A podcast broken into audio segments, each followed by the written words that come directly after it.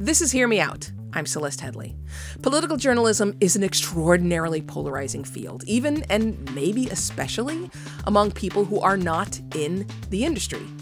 You definitely have feelings about how the news covers elections. Broadly, Americans are suspicious of the mainstream media, and election years shine a spotlight on our best and, frankly, worst practices. You've probably heard the term horse race journalism the practice of focusing on polls, momentum, campaigning, who's winning. It's not about policy and substance.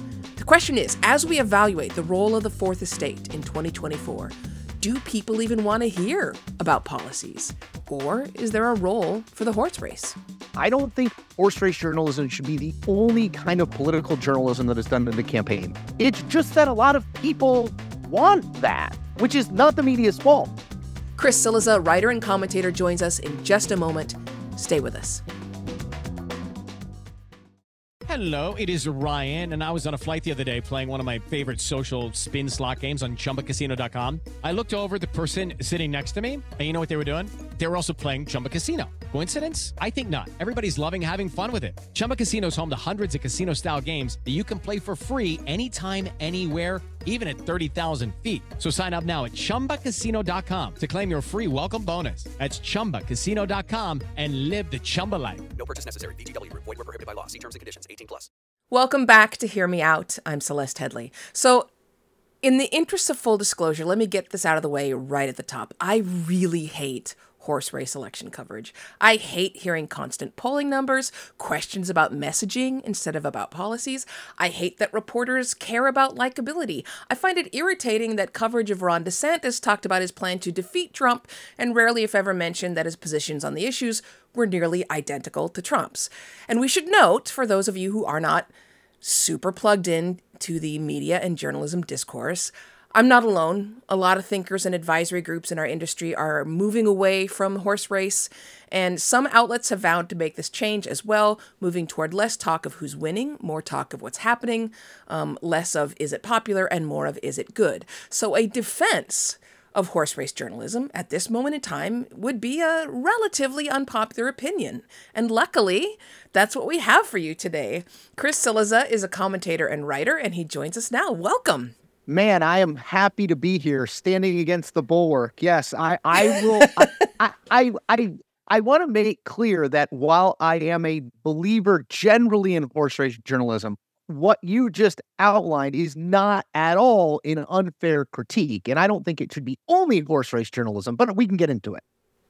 Well, let's start with you know most of the people listening are not journalists. Yeah. Um, what's your definition of horse race journalism? What does horse race coverage mean? Well, uh, yes, great thing I think because a lot of people use it and don't. Uh, there's a lot of different definitions. Here's mine, and and maybe it differs from yours, but mine is um, journalism that focuses on who's up and who's down. Literally a horse race, like this horse is ahead, this horse is in this horse is in third um, looks at uh, heavy emphasis on polling, uh, both of the horse race, the, the literal sort of, you know, uh, Donald Trump is at 50, Ron DeSantis is at 20, Nikki Haley is at eight, uh, as well as sort of the traits and attributes of the candidates.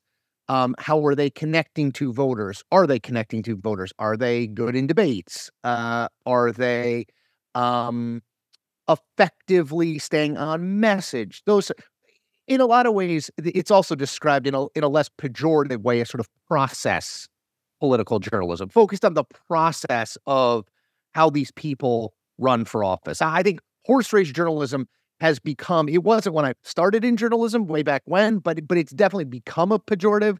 I think those of us who seek to defend at least parts of it would prefer process journalism.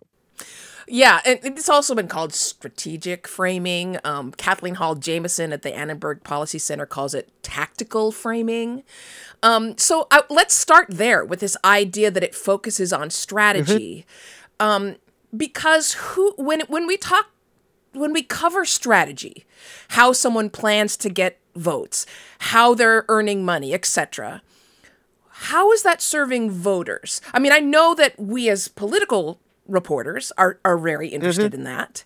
But surveys show that that the audience, the the voters themselves aren't that interested in it. So here's what I would say. I, I, guess I would disagree a little bit with that. I, I, I have sat in, you know, I I worked at the Washington Post, at CNN, and, and at a, a, smaller place early in my career called the Cook Political Report, which is a political handicapping service, a nonpartisan political handicapping service, which is the essence of horse race journalism, but that's a whole nother story.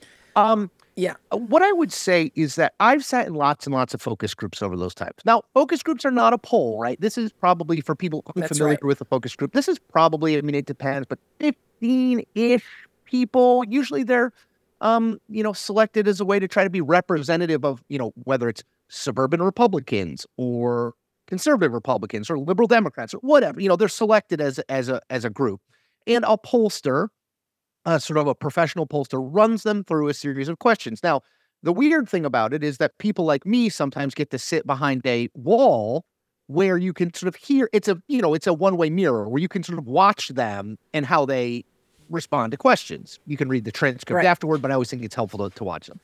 And the thing that I keep coming back to is in all of those focus groups, there was very rarely, I wouldn't say never, because I think absolutes are ridiculous. There certainly were moments where people were very focused on a policy or two that a candidate had. But by and large, no matter what the question was, the answers were very personality focused. It was, I just don't like how he looks. He he seems uncomfortable. Uh, I I I, eh, my uncle sent me an email that says he's a bad guy. Like it's very personality driven, and I think again, I don't think horse race journalism should be the only kind of political journalism that is done in the campaign. That would be terrible.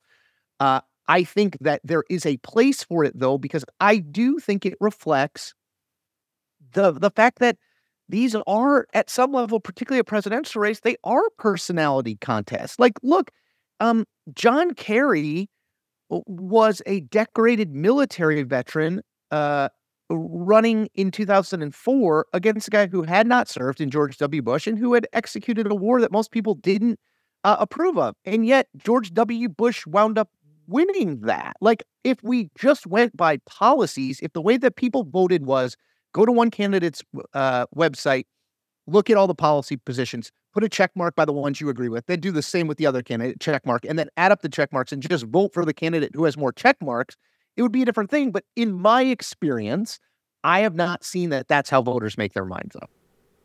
So, I mean, my first thing is I think that's a pretty self fulfilling prophecy. I think that um, uh, we as journalists began. I, I, I'm we probably have a similar length of time in this business, right? I've been w- doing this for 25 years. Journalists began to cover personalities especially when uh, TV came into play with Nixon and Kennedy. Um, and so that is what political coverage now is. I think it would be very difficult now to separate um, the voters' interest in personality and decide whether it was the chicken or the egg that really started that. Um, the, the other thing I will say is that I I, th- I actually agree that there's a place for horse race journalism, meaning I think there is a place for talking about polling but it's tiny. Um, and you know, I'm looking at some of the studies of the past few elections, uh, and the percentage of news reports that covered the, the the horse race in 2016 and then again in 2020 was nearly 45 percent, and policy stands was 10 percent or less. Leadership experience was three percent. So, I mean. Eh, the horse race is what we are covering, and it it should not be dominating. So I have a question. Can we take like a, a, a recent example? Because I, I I I know you're doing the the interviewing. I just want to ask a question because I I wonder if yeah, we'll, go ahead. I wonder if we'll uh, agree or disagree. Um, Joe Biden's age as a political yes. as a political issue. Yes, Many... I think we have drummed that up. Okay, did we did we and by we I mean sort of the the the the royal we of the media did we create that as an issue, or is that an issue that voters have that we cover? It, maybe to your point, it may be a chicken and egg, and it's an unanswerable question. But I, I wonder what you think.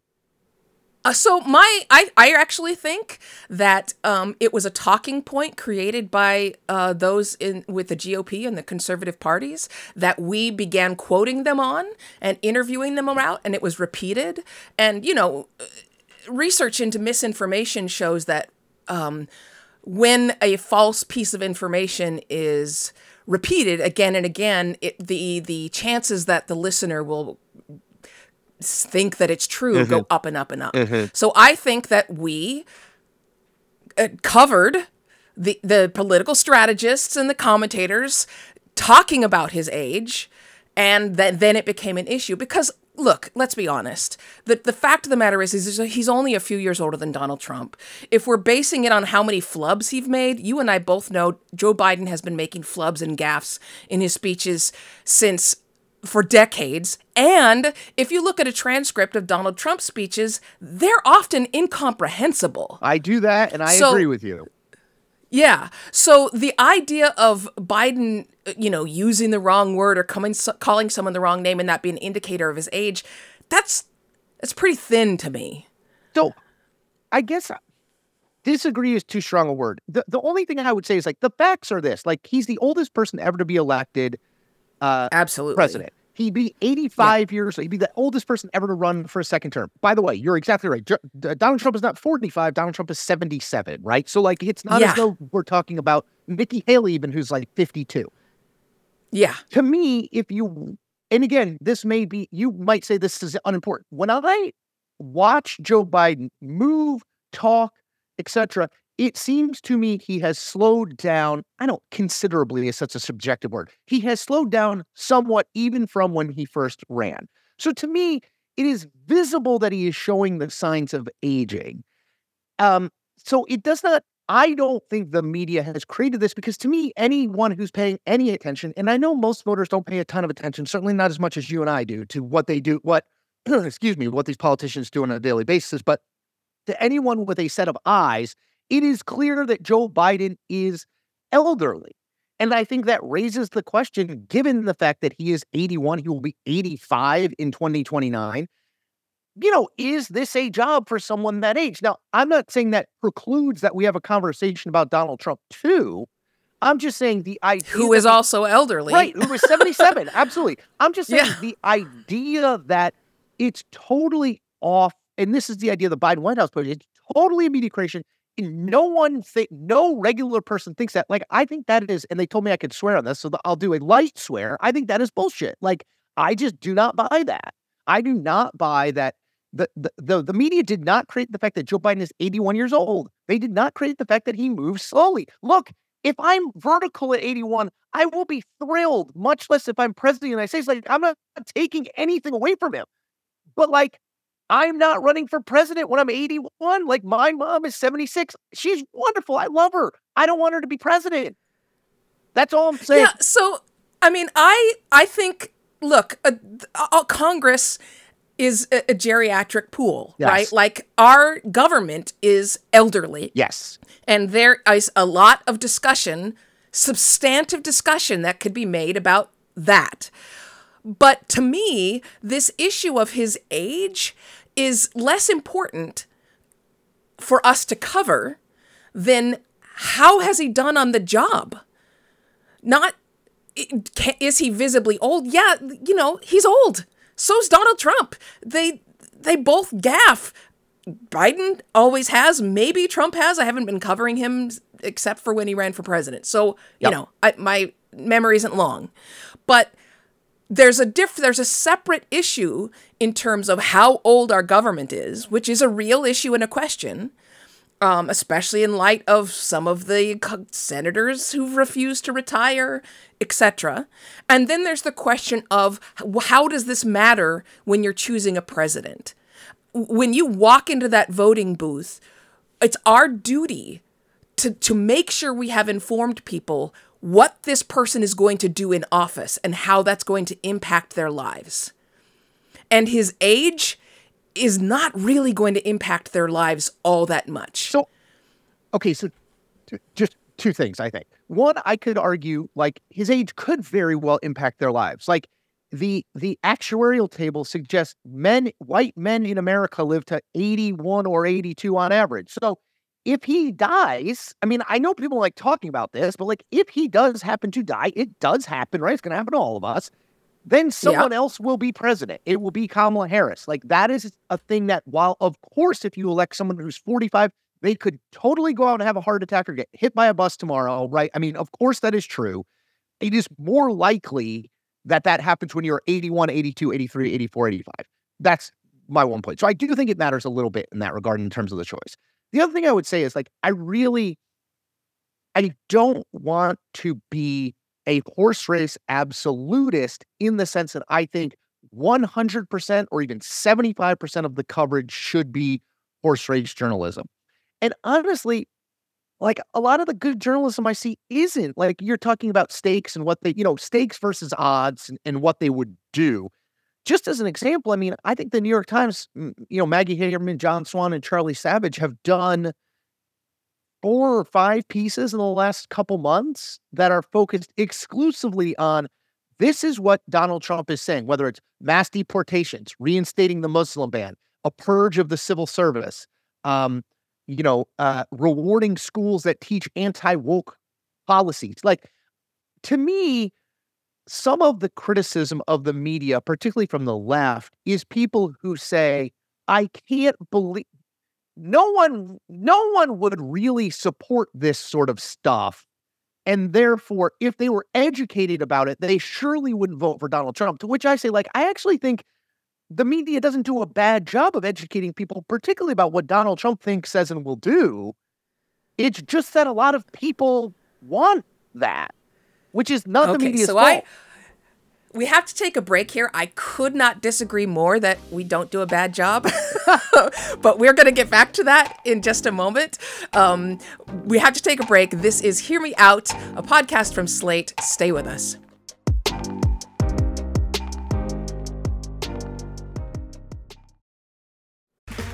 Okay, round two. Name something that's not boring. A laundry? Ooh, a book club. Computer solitaire, huh? Ah, oh, sorry, we were looking for Chumba Casino. That's right. ChumbaCasino.com has over 100 casino style games. Join today and play for free for your chance to redeem some serious prizes. ChumbaCasino.com. No purchase necessary. Full prohibited by law. 18 plus terms and conditions apply. See website for details. And we're back.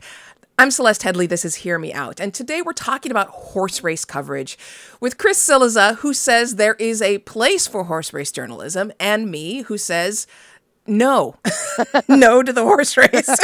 so let me start with we, we just ended before the break with you saying you didn't think we've done a bad job. But by what measure?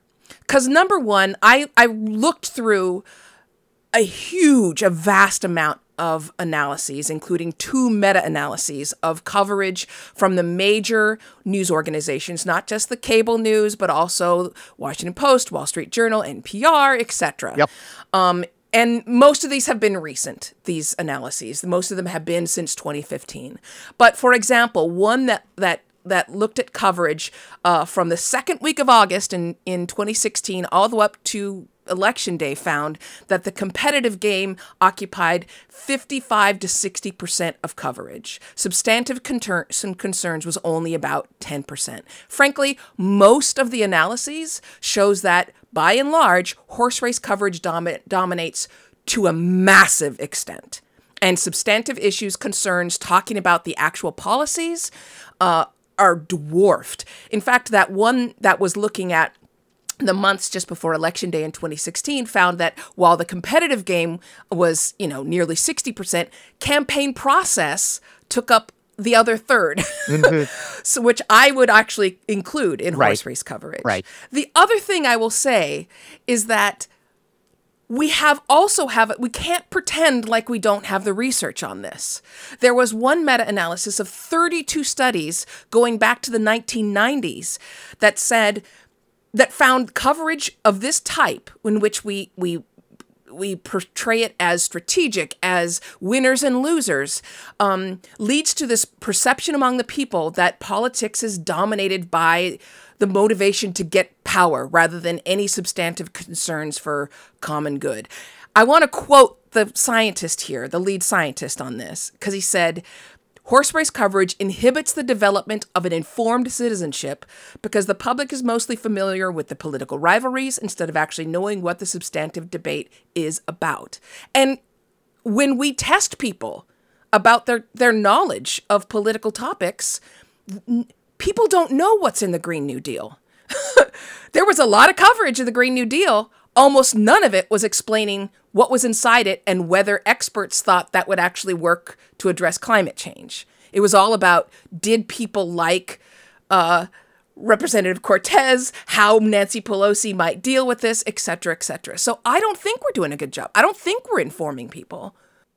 Again, like I, I would be totally good with the horse race journalism being less than 50% of the overall coverage. Like I, am not What percentage uh would like, you I could you go 50, down to? 50 would be fine. 50-50-ish would be okay. I mean, I know we're not there yet. And I, I agree with you by the way about like to me separating it separating out like campaign journalism versus process it's basically the same thing right i mean it Yeah. adds up to the same thing it's two sides of the Yeah. same coin so I, i'm with you that it's not we're not there yet and i think the pendulum has at least begun to swing a little bit in favor or, or against sort of horse race journalism and and i don't know what the opposite of horse race journalism but policy issue focused journalism i would just suggest and i don't know I think we're just going to disagree about this. And maybe you have data because you definitely have more data than me. So maybe you have data on this. So if you do, I'm, I would love to hear it. But I would just suggest that the idea that people are yearning for, or even if they had slews of policy coverage, that that would be the way in which they would make decisions about president in particular. You know, we can debate House and Senate and governors, all this stuff, but they would make decisions about president. I just don't think is entirely borne out. I mean, you know, like why did George Washington win? He was a war hero who was six foot two and good looking and a good speaker. Like I just, it's. I don't. I mean, we've had almost no presidents who were under six feet tall. That's We true, ju- but we- that you know, doesn't that there's a bias.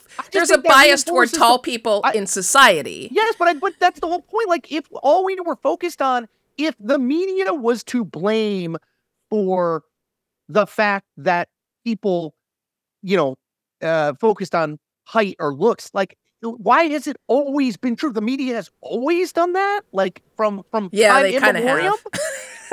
I don't know. I Yeah.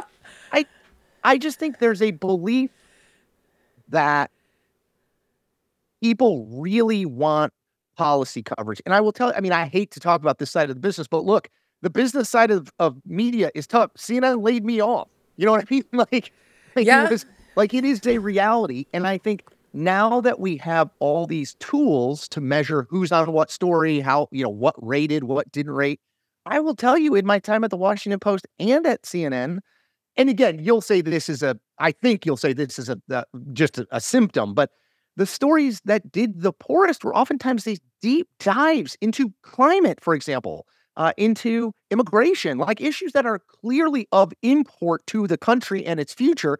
We couldn't get people to read them. Now, maybe they were, I guess, they were poorly written. I mean, I don't think they were poorly written. I thought they were pretty captivating, but people kind of liked the story about because it was easy. The story about 52 to 48. And that's a hard thing. And I don't know that that's the media's fault as much as it is human nature. I mean, uh, look, I am not blaming the hot mess that is our democracy on the media. There is a whole concatenation of circumstances bringing us to this moment when we're sort of teetering on the edge of losing it, right? You know, Ben Franklin famously said, "We've got a republic, and if we can keep, Totally. can keep it, Yep. we may not be able to keep Totally it." agree. Right? I mean, that's the truth. On the other hand, let me give you some of the data Yes. Here because at one point there was an analysis of almost three dozen studies that involved nearly 39,000 to 40,000 voters. And they found that citizens give less positive evaluations to strategy frame news stories. Those stories are considered to be biased than the issues based stories. And people think horse race coverage is less credible, it's less interesting, and it's of low quality. Now, you're talking about layoffs. I truly believe that you know, trust in our business is at an all time low. Mm-hmm. People are choosing to stay away from news coverage. And the WHO has found that one of the reasons they choose to stay away from it is because it causes anxiety and literally causes depression and mm-hmm. physiological symptoms. I think that our insistence on framing everything as us versus them, which yes is going to draw eyes because that's almost tribal. It's almost evolution. It's it's tapping into an evolutionary um, impulse in us t- to think of ourselves in terms of those who are for us and those who are against us. On the same by the same token though, it's not good for democracy. it's not doing our our our in my case public radio listeners a service. Um it's it's literally being recommended by doctors that they avoid it and it's not making leading to a more informed media. I mean you're right. Uh, people have been talking about poli- po- politicians in the US at least and describing their looks uh, as long as we've had media and journalism in the United States, people often describe George Washington as tall, stately, muscular, handsome. On the other hand, I would say that our insistence on on focusing on things like uh, physical attractiveness and likability, we know through research harms female candidates again and again and again and again. It harms uh, candidates of color again and again and again. So, yeah, people may be noticing those things, but we don't have to report on them. So again, I- don't I don't disagree entirely with you. I really don't. Um Yeah. I think I think you have that's a very valid point. Um particularly about uh, how it impacts candidates of color and women. Um the thing that I struggle with is is the job of journalists to tell people what they should be interested in or is it to report on what people tell them they should be interested in or they, they are interested in rather? You know is the job of journalists to say look the the world is getting warmer. We are having more um unpredictable weather events whether they be flash snowstorms or tsunamis or you know what i mean? And there's a clear reason behind this and we know this is bad and we can do something about it and here are the things we can do is that the job of journalism or is the job of journalism to say climate change is a massive problem and yet people remain blase about it you know or like i just don't know what the right way to cast journalism is because i was always taught that the first one was activism. That you know it was activism to be like uh here's what I am smart. I know things. I went to, you know, wherever. Uh, I know that this is an issue and you need to care about it. As opposed to, well, what do you care about? And then let's write about that. Now, I think that that formulation has gotten more and more, I find it more and more, more difficult with Donald Trump in particular, right? Like, it's hard to just be like, on the one hand, the candidate is old. On the other hand, the candidate tried to overturn democracy. Like it, you know, it's it's not a it's harder. I mean, I think that line between I mean, again, they're both old. right. That line between activism and journalism to me is much more um blurry than it once was. And, and I'm 47. I think for people who are 27, they view it totally differently, which I which I understand. I'm just saying the way that I was taught was we cover what people tell us. We don't tell people. So, um, this you've. I'm so glad you've brought this up. This is a really incredible point uh, that I want to talk about, but we do have to take a break first. Um, so, we will be back to talk about this. What is the point of journalism? In just a moment. Stay with us. This is Hear Me Out.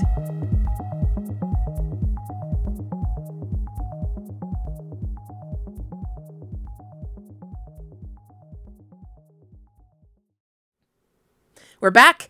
This is Hear Me Out, a podcast from Slate, and I'm Celeste Headlee, talking today with Chris Cillizza about horse race coverage. But just before the break, uh, you brought up a really, really important point, I think, Chris, which was whether journalists should be telling people what are the important issues or whether we should be taking our cues from um, our audience. And I Yeah, you I said it better than here- I did, but yes. so so this is the thing we are always telling people what we think is important i mean there's no such thing as an unbiased journalist because simply by choosing not only what to report on uh, but who to interview and how to to uh, put that person in context, how to put their remarks in context, which part of a speech to quote. We're making those uh, substantive, uh, those subjective decisions all the time, and we we since we can't be objective, since that's impossible for Homo sapiens, I feel like we should own it. We should just be upfront with the fact that look, we are human beings. We're making these decisions. We are professionals, but we're going to use transparency to to fill in for the place where that suppo- that pretend objectiveness used to be. I mean, objectiveness is not possible. So therefore, what we can do is say this is why we chose this issue, um, or we can put out um, questionnaires and and let our audience vote on what they would like to hear more about. I mean, there are outlets that are are experimenting with that right now, and none of them have heard from a majority of people saying they want to know more about the candidates' personalities. They're all about what are they going to do on abortion? What are they going to do on the the the tr- truck traffic in my neighborhood. I mean, you know, politics are always personal. People want to know how those policies are going to impact their lives. So I agree with you on the objective thing. Um, I, I do totally agree. I think I think that is a very certainly a view I was. I mean, I was told very early on in my journalism career not to vote, um, because Yeah. the the you know th- that would suggest a finger, a subconscious finger on the scale, even if I did everything I could to be objective. So I agree with you. We all. Co- I mean, look, I am a 47 year old white male who grew up in Connecticut and went to prep school. That is a that is a you know that is Right, not- yeah, yeah. That is not everyone's experience, man. Like I get You it, are central casting. Right. Yeah. right? Like you know, Yeah. I get it. So I think we have to be aware of that. At the same time, I I don't think it is wrong to do what we can to represent all sides. So uh, just I, I'm very Trump focused. I just spend a lot of time thinking about him. So I think we spend a lot of time on what Donald Trump says and does. I think we could do more, for example, to talk about like who is it that and I know liberals certainly hate this, but like why do people support him? Like, is everyone who supports him an ignorant racist? Like that seems to me an oversimplification and not part of our job as journalists. So like I, I do think there are ways that we can try to use journalism to understand perspectives that are not our own. And I think that is of value. Um, while acknowledging that, like, yes, of course, you come to it, and you're right. Um, I mean, who I talked to was often determined by, uh, particularly when I was a younger reporter, like who came into the Panera and looked friendly so that I could talk to them. You know what I mean? Like it was, I Yeah, was not- absolutely. I was I've not been there. super strategic about it. It was just kind of like it's 11:30 a.m. in a Panera in Kentucky, and I need to. They, they told me I need to get And I some have a deadline. voices. Yeah. So Yeah. but you're right. It's still look the kind of person who comes into a Panera at 11:30 in the suburbs. i- you know, is a different person. And looks friendly to you. Totally right. Totally right. So so I think I'd buy all of that. Can I make one? I just wanted to make one point. I want to make it earlier, but I, I do want to make it because you mentioned questionnaires that say people don't want more campaign journalism. So pornography, just stick with me here. I, this will not be, I will not work blue. this this will wrap up relatively quickly and I hope will will make some sense. I feel like anytime you start with the word pornography, it could go in a lot of different directions. Okay. Pornography is a I have not looked lately, but let's just call it a multi-billion dollar business, right? Now, I, it's probably fair. right, I Yeah. don't multi-million, whatever. It's a very lucrative business, particularly on the internet. Yeah. Just you know, the, the number doesn't really matter. Okay, if we had a hundred people in a room, and I said, "Who of you likes to look at pornography?" Very few people, I think. I mean, maybe there would be someone would be like, "Totally, like they own it. It's cool, no big deal." But very few people, my guess would be, would be like, "I enjoy online pornography." And yet it's a you know multi-million or billion dollar industry so to me there's like a part of human nature that doesn't like and yes i am comparing campaign journalism to pornography here which is not like a winner on my side but You said that. I, didn't totally say it. right. Yeah. It's on me. I do think there is an element of people who want to feel like they are good government. Uh, I only, I, I'm an intellectual. I only care about, um, you know, like where the candidate is down on policy. All this personality stuff is bullshit, and like I don't care about. But when it gets down to rubber meets road, someone is putting all that money into the pornography industry. Someone is reading all of those articles on campaign journalism. Sorry, I'm banging my hands on the. It's not good for the audio engineer. Sorry. Like there is, I think, an appetite for that. That is not one that we we again Royal We Media have created. I mean, A, I love that you're banging on the desk because it's clear that you and I take this really seriously Yes, and think I- about but- this a yes. lot. But I will also say that pornography is not the only industry that's specifically protected by the Constitution. Journalism is. Yep. We have a role in our democratic institutions. Like it or not, if you become a journalist and you're not part of a tabloid, you are in some way taking on that mantle of protector of democracy. So we're not supposed to be peddling pornography. We're supposed to be peddling things that lead to a more informed electorate, that lead to less cynicism in government because the government is how the dem- democracy functions. That doesn't mean we don't we can't fuel skepticism. I think skepticism is he- is healthy. Cynicism is not cynicism this belief that nobody is in it for the, everybody's out for themselves that has shown to be to be associated with an erosion of the democratic processes. Skepticism all for and so when we do things like heavy um, coverage of polling i mean polling is especially bad because we know for sure that the majority of journalists who use polling data in their articles are misinterpreting what the statistics mean. Most journalists have not gotten any training in how to report on polling data. So they will report that someone is three points ahead and they're in the lead, when in fact the margin of error is three to four points and they're not in the lead. Yep. It's a dead heat. Yep. You know this. Absolutely. And so, You're- and by the we way, are, you are a thousand percent right about that.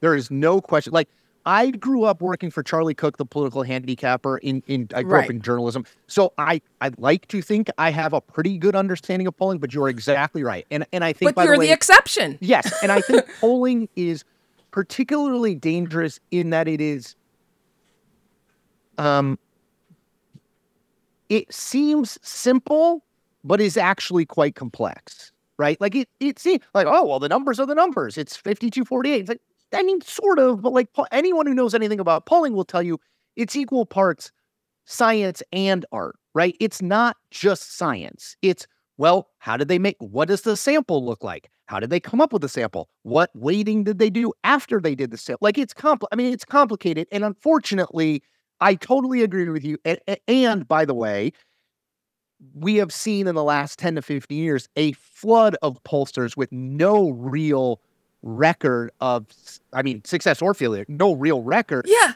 flooding the zone. And guess what?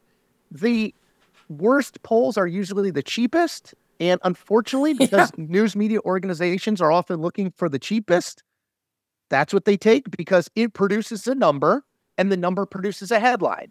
So, like, I'm with Yep. you on that. I, I, I, I totally, I think the way in which polling has been reported and then is weaponized by both sides is a hugely problematic. Yes, I, th- that we I, I couldn't agree more. And I, and when I try to do it, I really try to always put in. I try to never write just about one poll. First of all, because one poll is Yeah, just one great. poll, right? Like I mean, it, you know, it could be right, but there's also any pollster will tell you, you know, there's a non-zero chance it's wrong, like just totally wrong.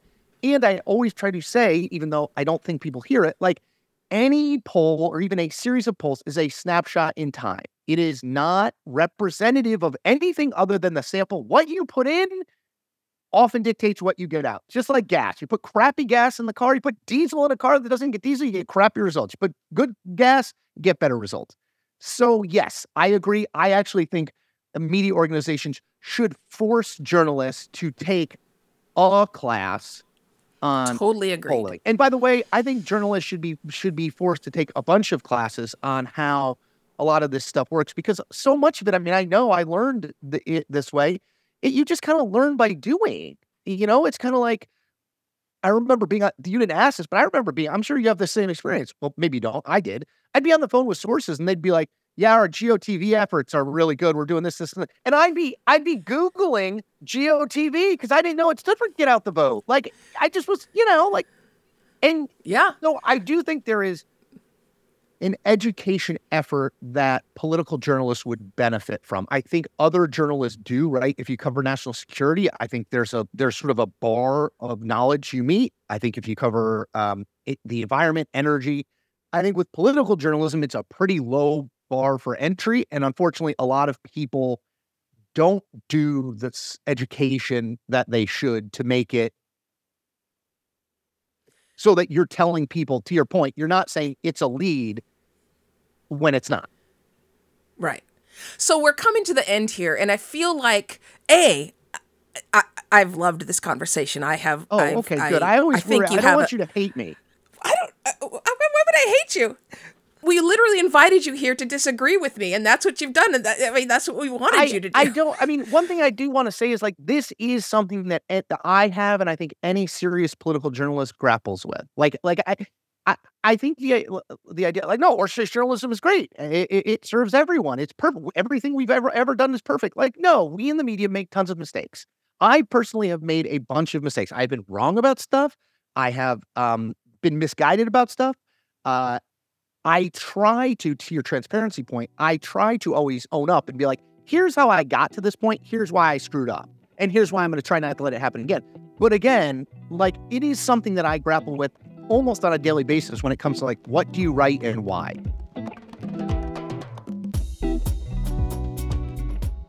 So, look, it's more important than ever that we hear from you on this. You, our audience. Do you want to hear more? About uh, personalities, campaign strategies, fundraising by candidates? Or would you like to hear more about specific policy proposals from candidates and whether those are good, meaning effective, or not? Um, we want to hear what you think about horse race coverage and whether it's good or bad. Our email address is hearmeout at slate.com. We know you have thoughts to share. Please keep them coming. Hear Me Out is a podcast from Slate. The show is produced by the very likable Maura Curry. Ben Richmond is the Senior Director of Podcast Operations and also leading in the polls. Alicia Montgomery is the VP of Slate Audio, and darn it, if she's not absolutely showing leadership qualities every day. I'm your host, Celeste Headlee. Until next time, speak your mind, but keep it open. Lucky Land Casino asking people what's the weirdest place you've gotten lucky? Lucky? In line at the deli, I guess? Aha, in my dentist's office. More than once, actually. Do I have to say? Yes, you do. In the car before my kids' PTA meeting. Really? Yes. Excuse me, what's the weirdest place you've gotten lucky? I never win and tell. Well, there you have it. You can get lucky anywhere playing at LuckyLandSlots.com. Play for free right now. Are you feeling lucky? No purchase necessary. Void where prohibited by law. 18 plus. Terms and conditions apply. See website for details.